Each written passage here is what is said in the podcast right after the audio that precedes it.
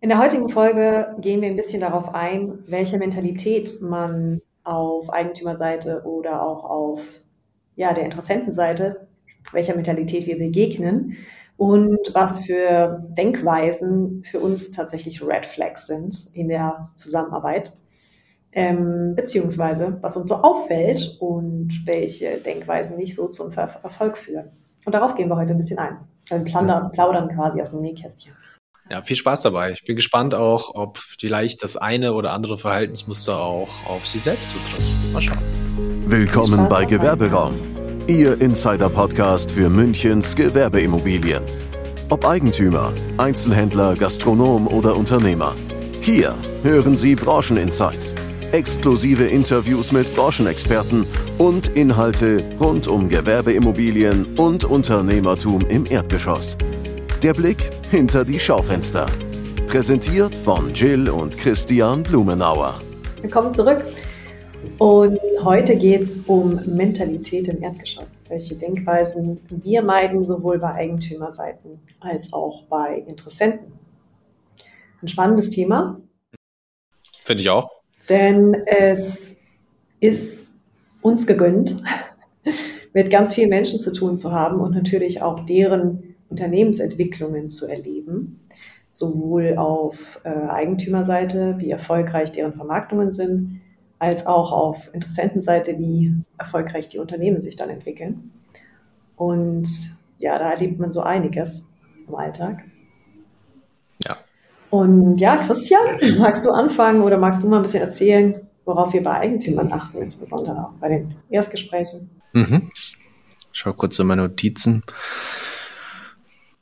Ja, also äh, wie Jill schon gesagt hat, haben wir das, das Glück, dass wir uns aussuchen können, mit wem wir zusammenarbeiten. Es liegt vor allem daran, dass wir einfach viele Anfragen bekommen und über die Jahre hat sich so eine Art ähm, äh, Liste entwickelt, sage ich mal, auf, ähm, von Kriterien, auf die wir achten, wenn es dabei geht, mit wem wollen wir zusammenarbeiten. Und eine Sache, ähm, ich, ich drehe es mal einfach um, was ist einfach so eine Red Flag, äh, ein Signal, dass man sagt, okay, davon will ich wahrscheinlich eher Abstand nehmen, ist das ganze Thema ähm, Offenheit. Das heißt, wenn man mit jemandem ins Gespräch geht und die Person ist schon sehr, sehr festgefahren in ihrer Meinung und will sich eigentlich gar nichts mehr sagen lassen, beauftragt aber dennoch einen Dienstleister wie uns, den man ja eigentlich nur mit ins Boot holt, wenn man auf Expertise, äh, Expertise zurückgreifen will, die Dienstleistung nutzen möchte und den Wert darin sieht, was einfach nicht gegeben ist, wenn ich mir zum Beispiel nicht anhöre, wie eine Mietpreis- oder Vermietbarkeitsanalyse ausgefallen ist, äh, welche Tipps wir haben, wenn es darum geht, die ganze Immobilie zu inszenieren zum Beispiel. Und dementsprechend ist es einfach sehr wichtig, dass man da eine offene Kommunikation hat. Und damit geht auch einher, dass man nicht eine kurze Angebundenheit, sage ich mal, an den Tag legen kann. Das heißt, einerseits fordere ich einen Termin, und auf der anderen Seite äh, nehme ich mich besonders wichtig und gebe keine Infos raus und bin super ähm, sporadisch in meinen Antworten und habe übrigens auch nur fünf Minuten Zeit für diesen Termin. Dann ist das von Anfang an aus meiner Sicht eine sehr, sehr schlechte Grundlage, auf der man nicht wirklich aufbauen kann. Ich habe das früher oder jetzt eigentlich heute auch, auch immer noch so ähm, Spielchen spielen, nenne ich das eigentlich. Weil mhm. ich finde, es gibt natürlich Menschen, die haben einfach wahnsinnig wenig Zeit. Das ist ja keine Frage. Also ähm, sowohl auf Interessentenseite als auch auf Eigentümerseite. Ja. Aber ich finde, wenn man, also jeder Mensch, der, der People-Business zu tun hat und der mit Menschen zu tun hat, erkennt, wenn, wenn das authentisch ist mhm. ähm, und wenn jemand auch bemüht daran ist äh, und bemüht ist, einen gemeinsamen Termin zu finden oder wenn es Spielchen spielen ist ähm, und jemand eigentlich mit seiner Unerreichbarkeit nur zeigen will, wie wichtig er ist. Mhm. Das ist, finde ich, eine sehr anstrengende Eigenschaft von manchen Menschen, die bei uns dazu führt, dass wir eigentlich oder dass wir im Prinzip nicht zusammenarbeiten wollen und dass wir das auch recht klar sagen, ähm, wenn wir merken, dass es in diese Richtung geht. Ja. ja. Weil ich denke mal, das zeichnet uns auch aus und das ist uns beiden sehr, sehr wichtig. Ich glaube, da spreche ich auch für dich. Und zwar, äh, wir reden Klartext. Kein Beschönigen, sondern man sagt halt, jetzt passt es vielleicht, jetzt passt es nicht, unter den Voraussetzungen passt es. Und wenn man diese Grundlage miteinander hat, dann ist es auch in der Regel eigentlich so gut wie immer eine super Zusammenarbeit.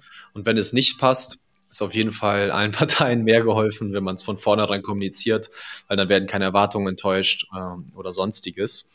Da bist du ja ähnlich wie ich. Ja. Ähm, gerade beim Klartext ist es ja auch ein wahnsinniges Kompliment der anderen Person gegenüber. Also eine, eine Person, dessen, dessen Zeit, dessen Aufmerksamkeit zu wertschätzen und klare Verhältnisse zu schaffen. Und wirklich zu sagen, hier, nee, so und so funktioniert's und deshalb mhm. nimmt man sich ja auch einem, einen Dienstleister an die Seite, einen Profi an die Seite. Und da finde ich es Klartext einfach, es ist so einfach die perfekte Grundlage oder Paradebeispiel dafür, ob du hier mit, jemandem äh, zu tun hast, der, der Profi ist und der auch in der Hose hat. ja, genau. Äh, einfach auch offen zu sprechen. Ja, ich finde, das war jetzt auch die perfekte Überleitung zum nächsten Punkt. Und zwar äh, die nächste Red Flag äh, ist eine herablassende Art. Sei es jetzt ähm, gegenüber uns selbst zum Beispiel, aber auch gegenüber Mitarbeitern. Also man denke da ähm, an die, ich glaube, Muhammad Ali hat es gesagt damals, dass er sich nicht darum schert, wie Leute ihn behandeln, sondern er schaut, wie der schwarze Kellner behandelt wird, wenn sie zum Beispiel beim Geschäftsmeeting sind. Und ähm, in unserem Fall geht es jetzt hier nicht um Rasse, sondern einfach um komplette Wertschätzung und Respekt gegenüber uns und unserem Team. Und ähm, öfters erleben wir es oder haben wir es schon mal erlebt, dass quasi mit mir als Prokurist oder mit Jill als Geschäftsführerin dort ein sehr höflicher Ton angeschlagen wird und alles ist super. Aber dann, wenn zum Beispiel jemand aus dem Backoffice das Telefon abnimmt, dass die gesamte Art fast schon eine schizophrene Persönlichkeit an, an die Oberfläche tritt und äh, dort uns Geschichten und Verhaltensweisen erzählt werden, die wir im ersten Moment gar nicht glauben konnten, weil es halt so ein Kontrast war zu dem, was wir erlebt haben. Und das sind natürlich auch Dinge, ähm, die finden wir nicht gut und dementsprechend wissen wir auch mit einer hohen Wahrscheinlichkeit, das wird wieder passieren in dieser Zusammenarbeit und deshalb lehnen wir sowas in der Regel von vornherein ab. Ja, es ist ein totales No-Go.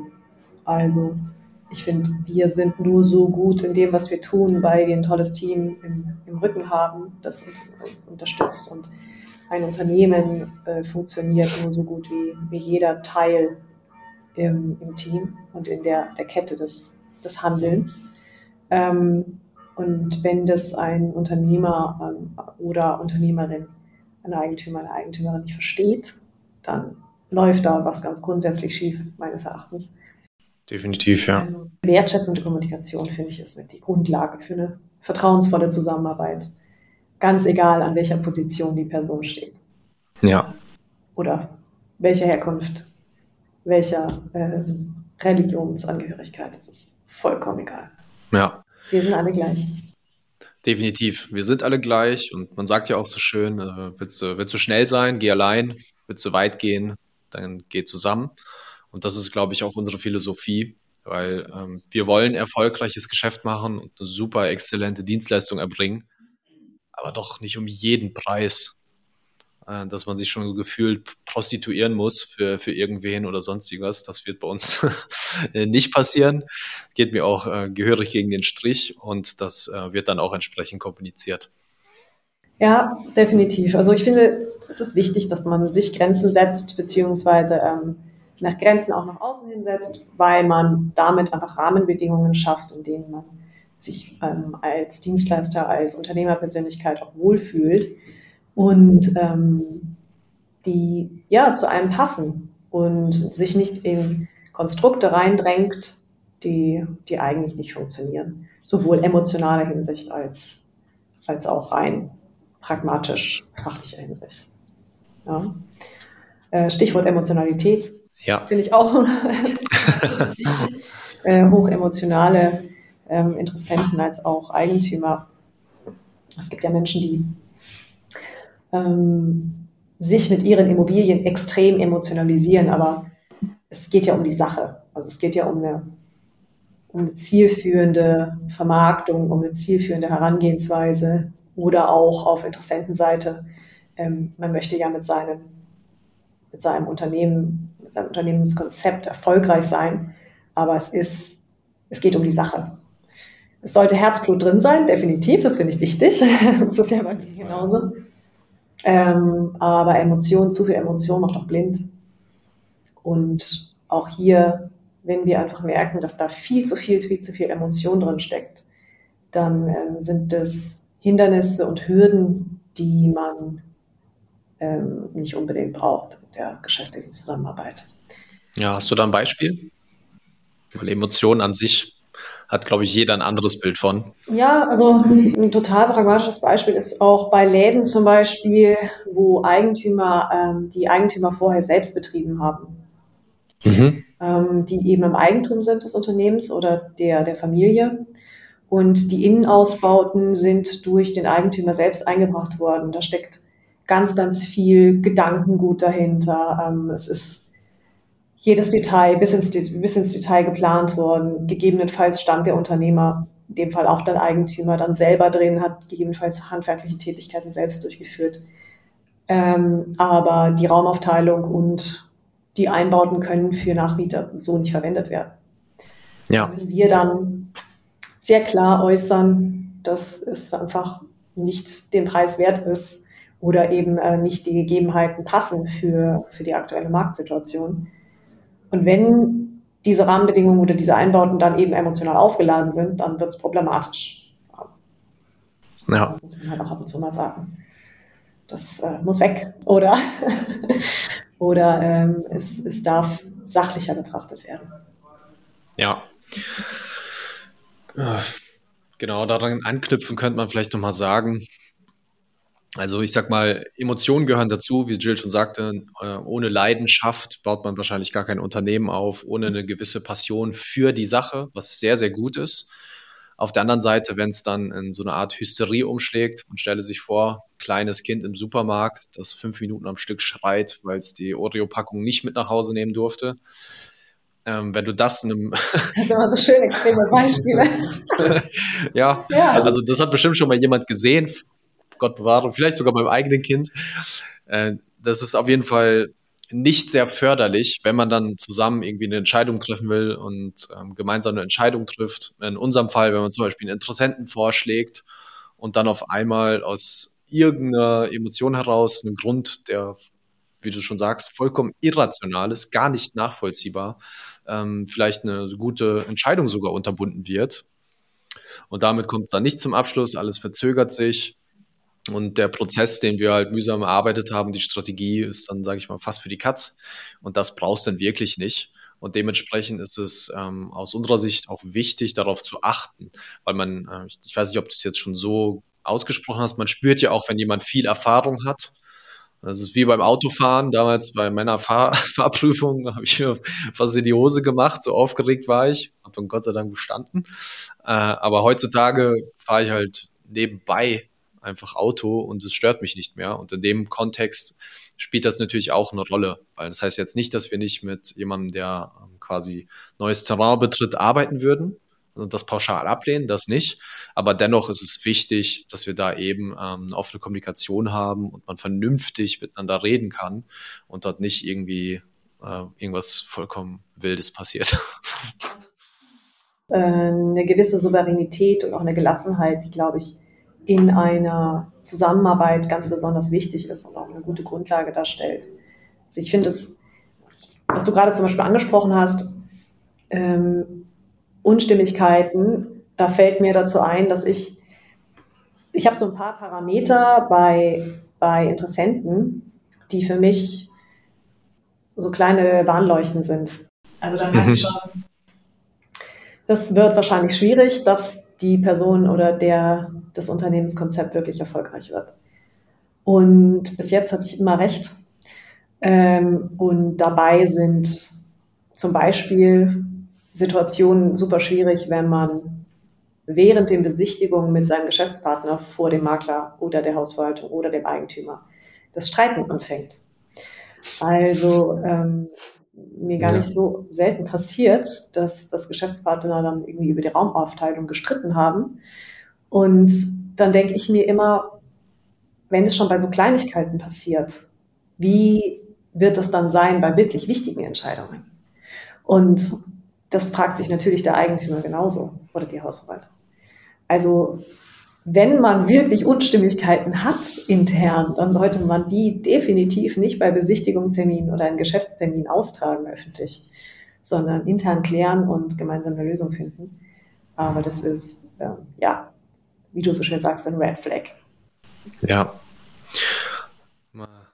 Ich muss jetzt gerade an, an was denken. Man sagt ja so, dreckige Wäsche wäscht man besser allein. Ja, nicht in der Öffentlichkeit. Irgendwie so. Ja, äh, das ist aber eigentlich ein ganz guter Punkt. Und zwar ist es einmal diese, hm, dieses Streiten vom anderen Makler oder auch, ich sag mal, äh, Ge Geschäftsgebaren der Steinzeit, so gefühlt. Äh, ich denke da jetzt ganz konkret, wenn man mit Leuten zu tun hat, die einfach bewusst zum Beispiel eine Immobilie schlecht reden wollen.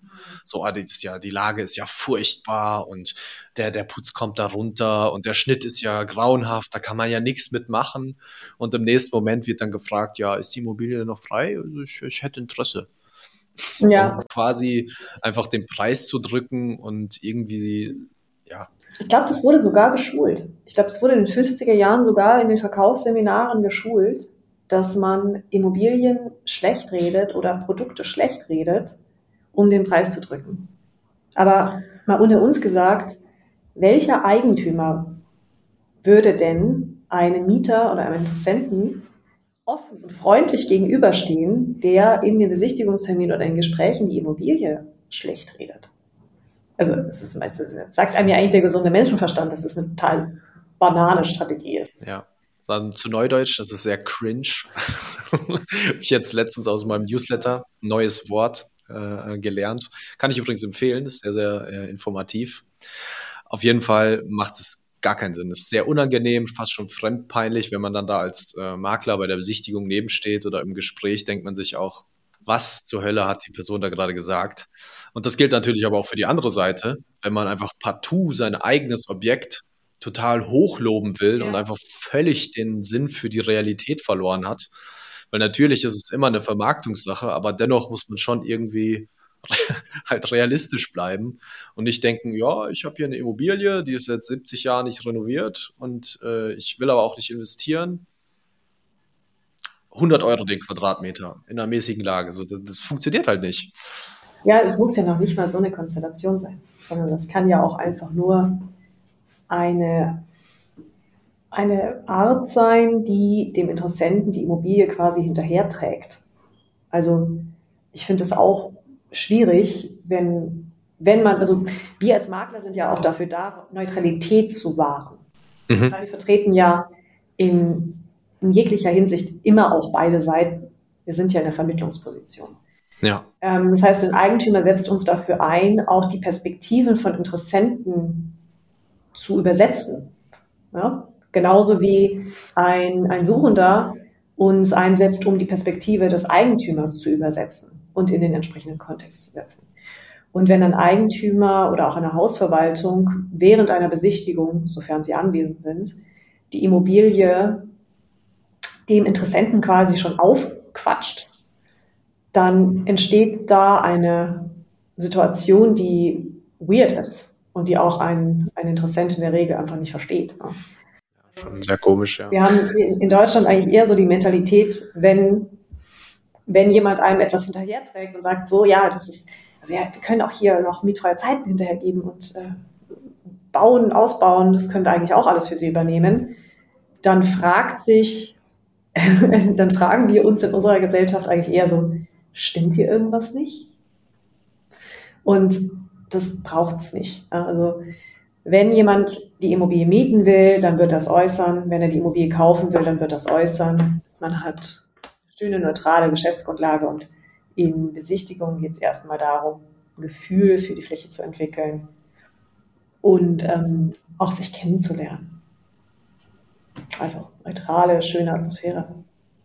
Ja, ich glaube, das ist auch eine gute Überleitung dass man äh, den Fokus wirklich darauf setzt, sich kennenzulernen und nicht auch, das kann ja auch umschlagen in zum Beispiel sich selbst beweihräuchern. Ich bin der, der tollste ähm, Spruch, den ich auch sehr häufig kenne, ja, man kennt uns in ganz München. Und denke ich mir so, in der Bubble ziemlich sicher, aber in ganz München, wenn ich jetzt 100 Leute auf der Straße frage, vermutlich nicht, sondern auch da äh, lohnt es sich halt realistisch zu bleiben und äh, ich sag mal nicht unaufgefordert äh, rumzuprotzen, weil das tatsächlich bei vielen Eigentümern ja auch eher negativ wirken kann, statt positiv. Das heißt, Selbstbewusstsein, Selbstvertrauen ist gut, aber jetzt nicht so, dass ich jedem unter die Nase reibe, äh, weil das ist dann wiederum äh, komisch und unangenehm. Wir, wir dürfen für unsere suchenden Kunden protzen. Genau, das ist wiederum was anderes, wenn jemand anderes das tut. Ja. Und dann darf das ja auch ein Grund, warum man uns engagiert und beauftragt, weil wir dann eben ähm, Vermittler sind. Ja, ja, das ist, ich erkläre das immer ganz, ganz gerne an dem Beispiel, dass wenn ein, ein sehr guter Freund von, von dir, von Ihnen, ähm, an jemand anderes dich vermittelt und sagt, hier, sprech doch mal mit dem oder sprech doch mal mit ihr, dann ähm, ist, es, ist es eine schöne Grundlage und ein schöner Gesprächseinstieg. Wenn du das aber selbst tust und erzählst und von dir in höchsten Tönen redest, dann wirkt es immer eher ein bisschen unglaubwürdig und ein bisschen komisch. Ja. Und das gleiche Prinzip gilt eigentlich bei, beim Makler. Ja, wenn, wenn wir, wir stehen mit unserer ganzen Reputation dahinter. Das heißt, ähm, wir spielen in Anführungsstrichen ja auch mit unserem Image, wenn wir äh, Personen vorstellen, die, die merkwürdig sind.